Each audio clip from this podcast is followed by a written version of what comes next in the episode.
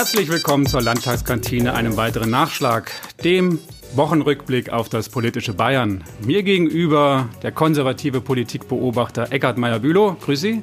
Grüße Gott, Herr Warnecke. Grüß Und ich, Gott. Olaf Warnecke, das grüne Gegenstück, optimistisch wie immer gestimmt. Herr Meyer-Bülow, wie geht's Ihnen heute? Es geht mir gut, äh, es geht mir gut, ja. Schwarz-Grün, äh, ich habe kürzlich mal in einem Kommentar gelesen, einer des neuen Tags aus Weiden. Äh, da hat sich der Kommentator nochmals sehr stark für Schwarz-Grün ausgesprochen. Äh, wahrscheinlich, weil er selber ein solcher ist und hat gesagt, es hätte sehr viel besser Brücken bauen können in diesem Land zwischen unterschiedlichen Interessen. Ja. Ähm, Das haben, davon haben ja viele geträumt, aber der Wähler hat anders entschieden, als manche Kommentatoren eben gerne wollten. Und Brücken werden in Zukunft mit Sicherheit noch viele gebaut werden müssen. Schauen wir mal. Also das ist jetzt ist es anders, deswegen muss man darüber gar nicht immer reden, wie es wäre, wenn. Die Sicherheitskonferenz ist vorbei. Wahnsinnig viel Sicherheit war in der Stadt, wobei es immer doch sehr professionell und sehr konzentriert auf, das, auf den bayerischen Hof äh, sich konzentriert. Sie waren vor Ort, haben dort gestanden. Mich interessiert eigentlich, wie war Ivanka? Ivanka habe ich kurz gesehen, die kam von einem, vom Frauenfrühstück Vom Frauenfrühstück. und alle haben sich auf sie gestürzt, jedenfalls die Fotografen der Yellow Press, wie man glaube ich sagt, äh, die fanden die ganz interessant. Ich fand einen anderen Aspekt interessanter und das war am Samstagvormittag, als Herr Scholz, äh, der Finanzminister und Vizekanzler, den bayerischen Hof verlassen hat, so ganz schnell, bevor Frau Merkel kam. Äh, mag es daran gelegen haben, dass Frau Merkel nochmal sehr deutlich gemacht hat, dass Deutschland äh, weiter für die Ausrüstung, ich sage bewusst nicht Ausrü Aufrüstung, sondern Ausrüstung der Bundeswehr arbeiten muss und dafür auch mehr Geld in die Hand nehmen muss, was ja alle anderen Europäer und auch die Amerikaner fordern und sich auch dazu verpflichtet hat, das zu tun. Herr Scholz aber in seiner mittelfristigen Finanzplanung ab 2023 eben keine Steigerung mehr einplant. Vielleicht ist er deshalb früher gegangen. Ich Vielleicht ist er deswegen früher gegangen. Ja. Ja. Genau.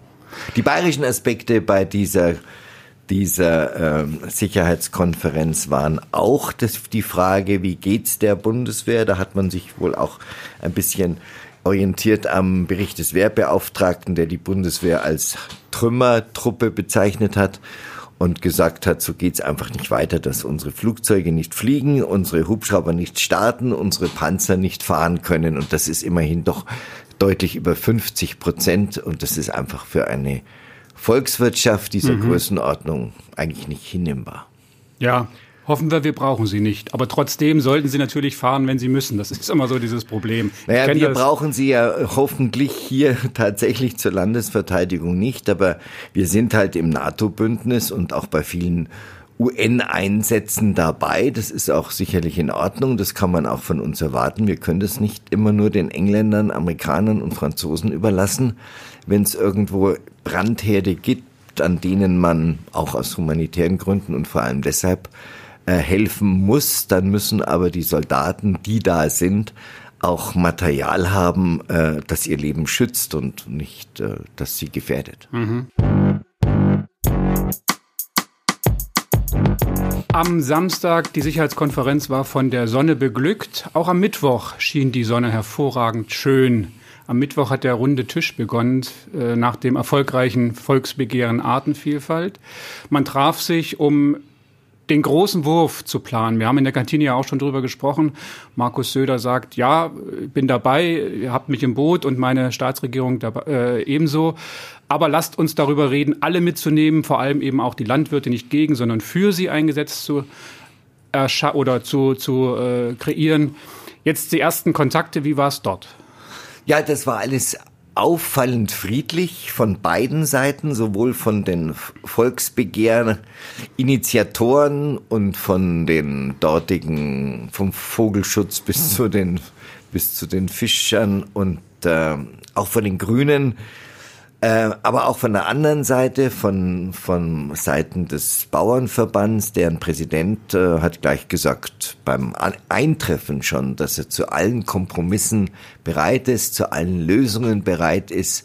Äh, mitzuhelfen für diesen Klimaschutz. Er hat aber es auch ein bisschen deutlich gemacht und es hat an, auch alles Glück getan in seinem Statement nach dieser ersten Runde, der jetzt viele folgen sollen, vor allem Einzelgespräche will alles Glück in den kommenden drei, vier Wochen führen äh, um auszuloten, was man denn leisten kann. Interessant war übrigens, da waren auch die Kirchenvertreter dabei und alles Glück hat darauf verwiesen, dass es ähm, beim Klimaschutz nicht um die Landwirte gehen kann alleine, sondern dass es vor allem auch die Kommunen sind, die da ganz viel tun können.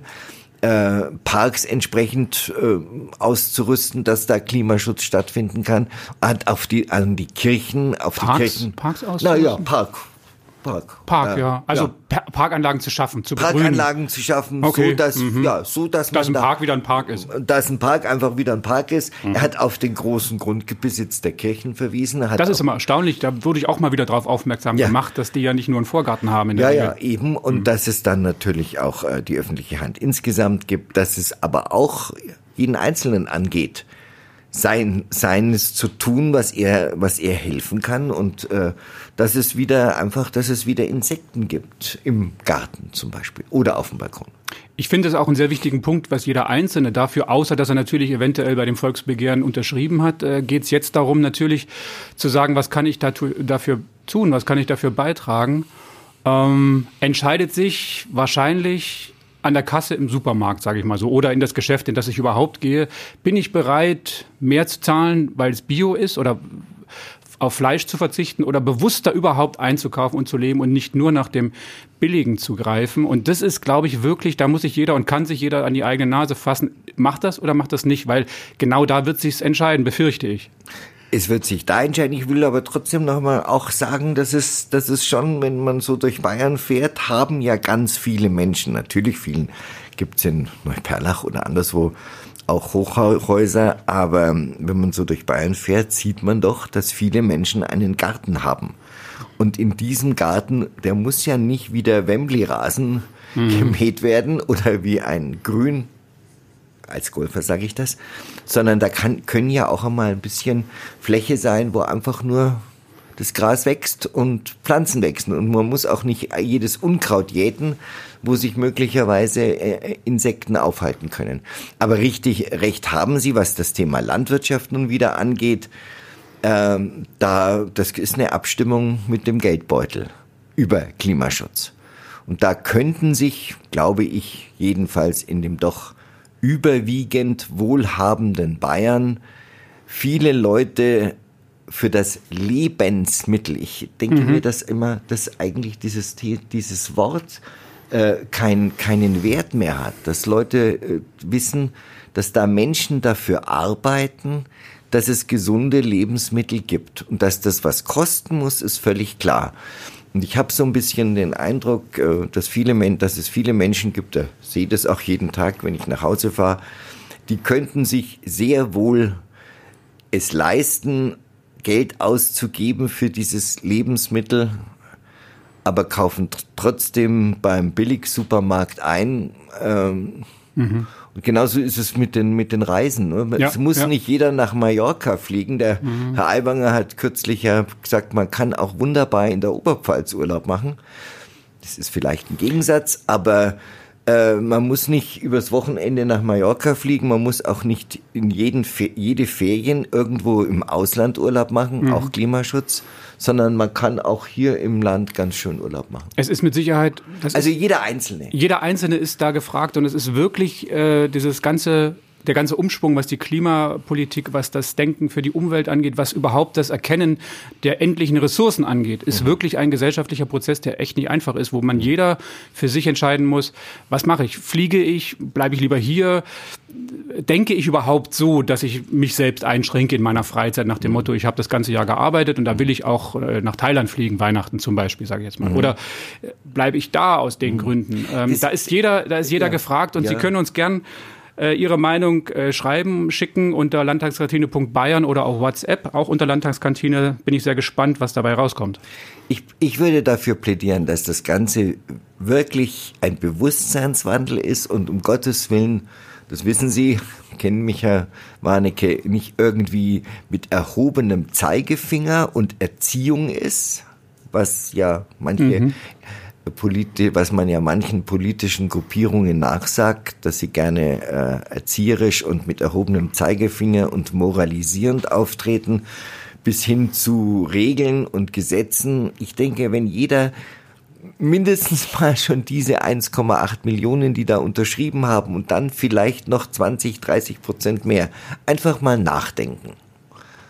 Ähm, das wird, Unterschrieben und, ist schnell, und, sagen wir mal so. Ne? Und, man mhm. muss auch nicht sein ganzes Leben umstellen. Es reicht ja schon, wenn, wenn jeder sagt, okay, ich will zwar trotzdem äh, meine Ferien in Spanien verbringen, aber dafür kaufe ich ein. Denn wenn ich Ferien in Spanien mache und fliege, dann habe ich vielleicht auch das Geld dazu, ein bisschen beim Einkaufen dar darauf zu schauen, dass ich Bioprodukte und von Landwirten, äh, die hier arbeiten. Es muss ja nicht auch immer alles transportiert werden, einmal mhm. rund um die Welt. Ich kann ja auch beim Obst, ich muss im Winter keine Erdbeeren aus mhm. Israel essen. Gebe zum ich Beispiel. Komplett recht. Also Was? nicht das ganze Leben umstellen, Richtig, ja. sondern jeder sucht sich so sein Feld aus, wo er sagt, ach ja, mhm. Mensch, es müssen jetzt nicht nochmal die Erdbeeren aus Israel sein. Ich, das, tut, ich, muss Ihnen recht geben, auch wenn das gar nicht Sinn und Zweck der Sache hier ist, aber Sie haben recht. In dem Fall pflichte ich Ihnen bei. Was mir fehlt, vielleicht kriegen wir da irgendwie mal eine Lösung, vielleicht auch mit jemandem Dritten zusammen,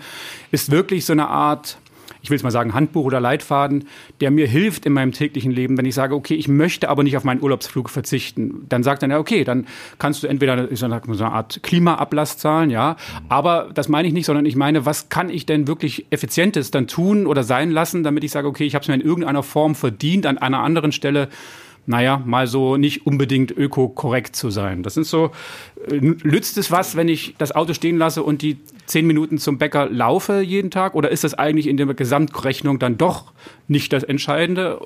Äh, soll ich lieber den Zug nehmen anstatt das Auto? Klar würde man sagen, ja, ja, natürlich. Aber ich meine, was ist so wirklich für ein Selbst wichtig und woran kann ich mich festhalten? So eine Art Klimabibel für den Alltag fände ich gut. Also wo drin steht, was kann ich machen und was muss ich dann dafür sein lassen? Glauben Sie nicht, dass jeder, der ein bisschen einen Kopf auf hat, und das sind ja wohl doch die meisten, dazu keine Fibel braucht, sondern einfach mal nachdenken, einfach mal das Hirn einschalten und sagen, das wäre doch jetzt was. Schon, aber Sie sind ja auch zum Beispiel komplett gegen ein Tempolimit, sage ich mal so, weil Sie argumentieren, das bringt ja nichts. Und das, da können wir jetzt wieder emotional drüber reden, aber mich interessiert ja, schon. Zahlen. Was, ja, ja, eben. Ja Zahlen. Da und mich interessiert eben schon. Zahlen. Ja, ja, aber 0,5 Prozent. Stehen das Stau in der Stadt sind auch, das sind alles so Zahlen. Ich meine aber genau das. Was ja. heißt es denn? Wozu kann ich denn wirklich aktiv beitragen? Und dann kann ich mir ja noch raussuchen, okay. Nicht, ja. Dann kann ich mir noch. Sicher nicht. Ja, sagen Sie vor jetzt so. Ja, vor allem brauche ich ja deswegen kein Tempolimit, weil jeder, der ich, 120 fahren möchte, kann ja 120 ja, fahren. Ja, na klar, ja. Richtig. Also wozu brauchen Sie wieder Nein. ein Tempolimit? Sie, jeder, der sagt, ich will was tun für den Klimaschutz, er tut da zwar nichts, 0,5 Prozent. Doch, mein Auto verbraucht weniger, wenn ich langsam fahre. Da ja, 0,5 Prozent des CO2-Ausstoßes ja. durch 120. Ja. Aber wenn ich der Überzeugung bin, dann ist mir doch, dann habe ich doch alle Freiheit zu sagen, no, gehe ich doch ein bisschen weniger vom Gas also ich, ich sag mal, ich habe ja immer diesen, diesen, diesen Computer da an, der mir zeigt, wie viel ich aktuell verbrauche. Hm. Und sie glauben gar nicht, wie erzieherisch das wirkt. Na ja, schauen Sie. Wenn ich da, wenn man da sieht, auch wenn man so ein bisschen, einen Zentimeter weniger geht, geht das gleich runter. Ja. Sie sind auf dem richtigen Weg, Herr Nein, Marbulo. nein, ich will, ja, ich sag doch, jeder kann es selber. Ich brauche keine, jetzt muss ja, ich leider sagen, Grünen, die mich erziehen. Wir haben bei der Erziehung auch einen Kompromiss erreicht. Nicht wir natürlich, die, die Politik. Digitalpakt Schule ist soweit beschlossen im Bundestag verabschiedet. Das heißt, der Bund darf und kann die Fördermittel äh, den, den Ländern überweisen, darf aber auch kontrollieren oder nachfragen, was macht ihr mit dem Geld. Ja. Ähm, das heißt natürlich nicht, dass die Länder jetzt kein Geld mehr in die Bildung stecken dürfen. Sie dürfen es vor allem auch nicht kürzen im Sinne von, wir kriegen ja mhm. Geld vom Bund, deswegen brauchen wir weniger Geld für die Bildung einzuplanen. Das ist jetzt geebnet, es läuft. Ähm, ich hatte es mal ausgerechnet, ungefähr äh, auf unserer Faktenseite unter landtagskantine.bayern ist das auch nochmal aufgeführt.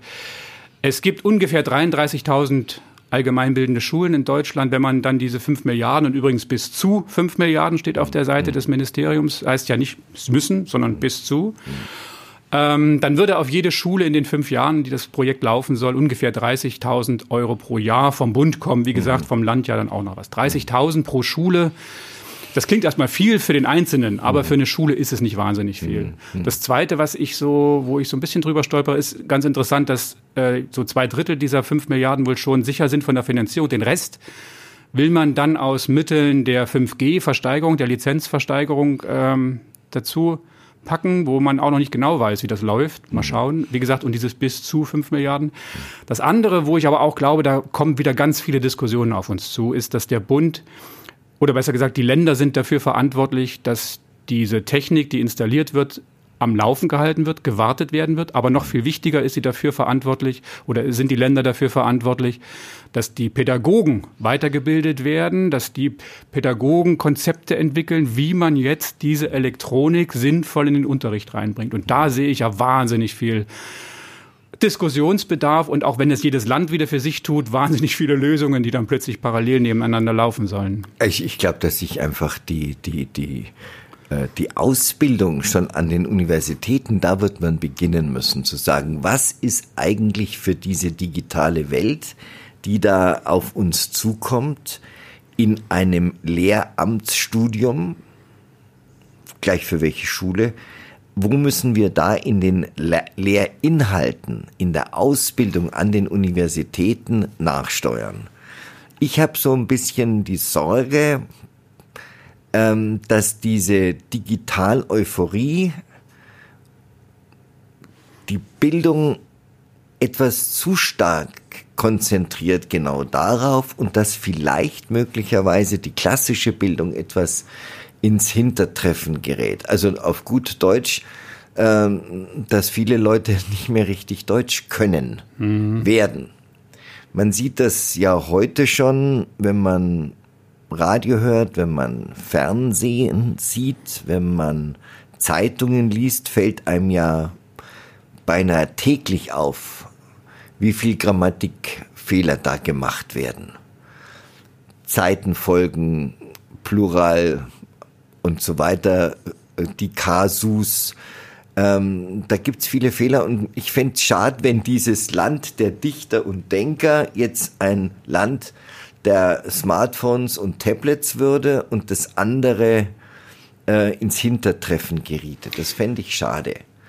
Die, das eine tun und das andere nicht lassen, würde mhm. mir da ganz gut gefallen.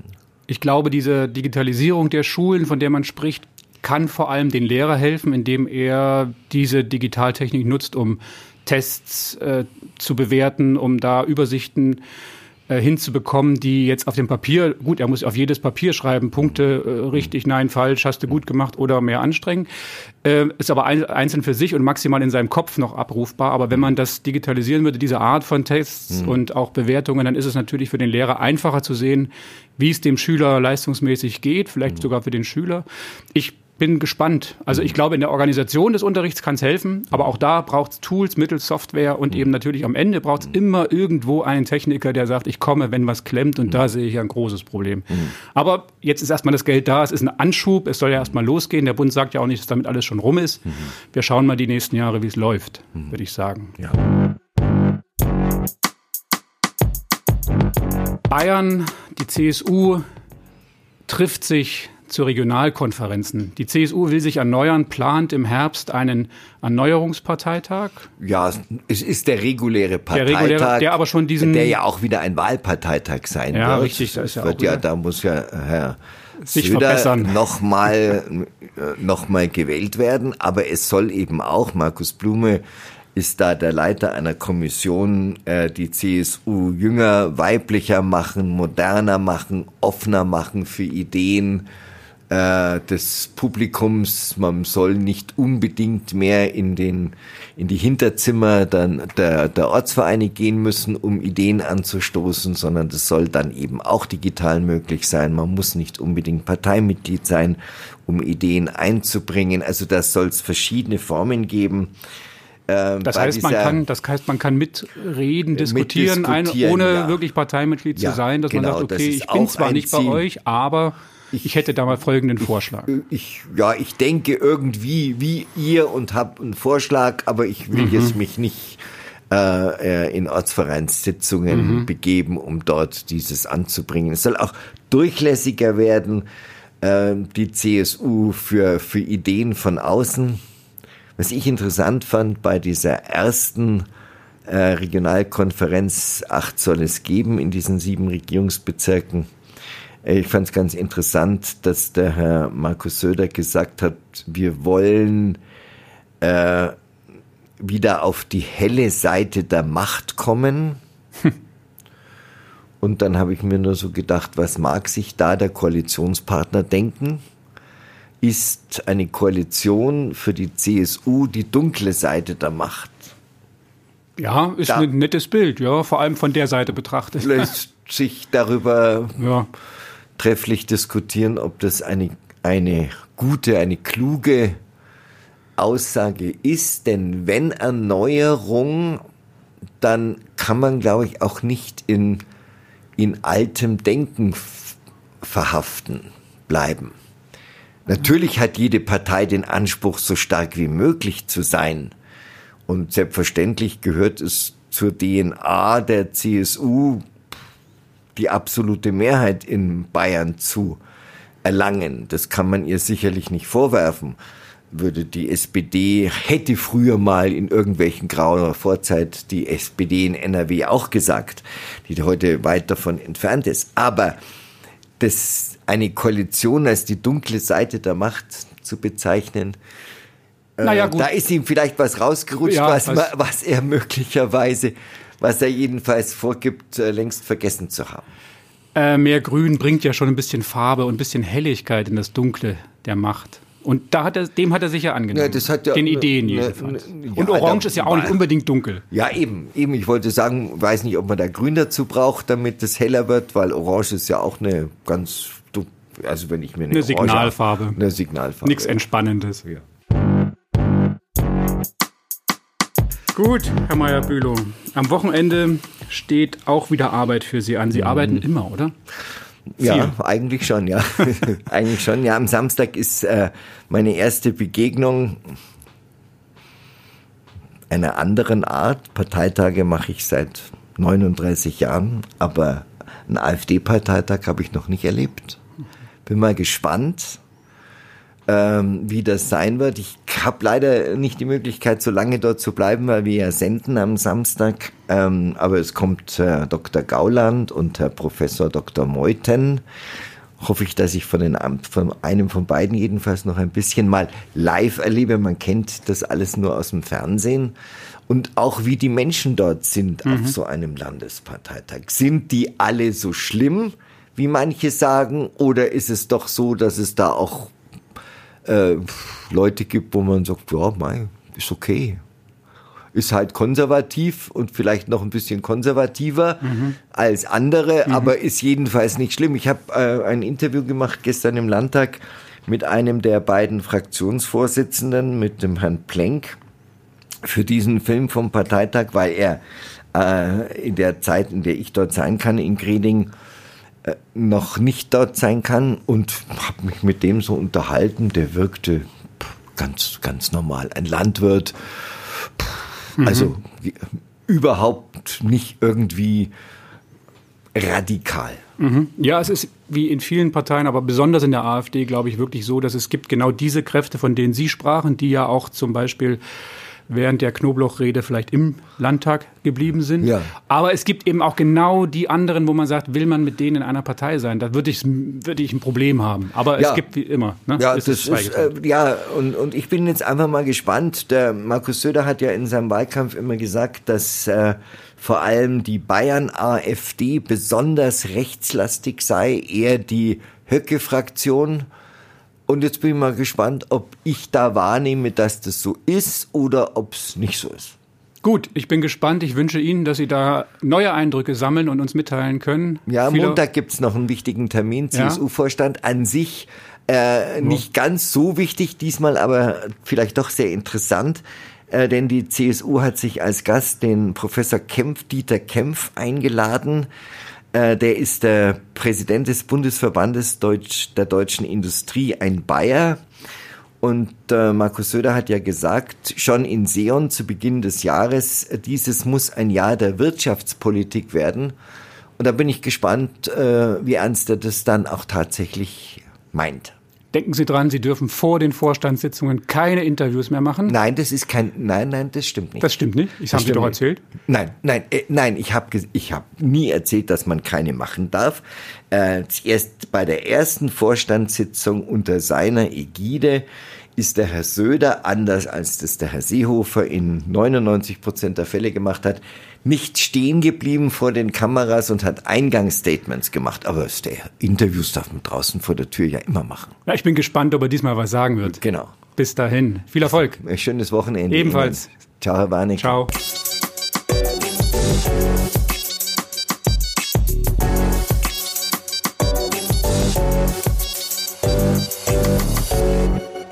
Die Landtagskantine ist eine Produktion von Die Welle TV GmbH. Diese Sendung wurde produziert von Eckhard Meyer-Bülow und Olaf Warnecke. Erreichen können Sie uns unter e-mail at landtagskantine.bayern. Eine Sprachnachricht oder WhatsApp-Nachricht können Sie uns unter 0176 6856 0539 senden.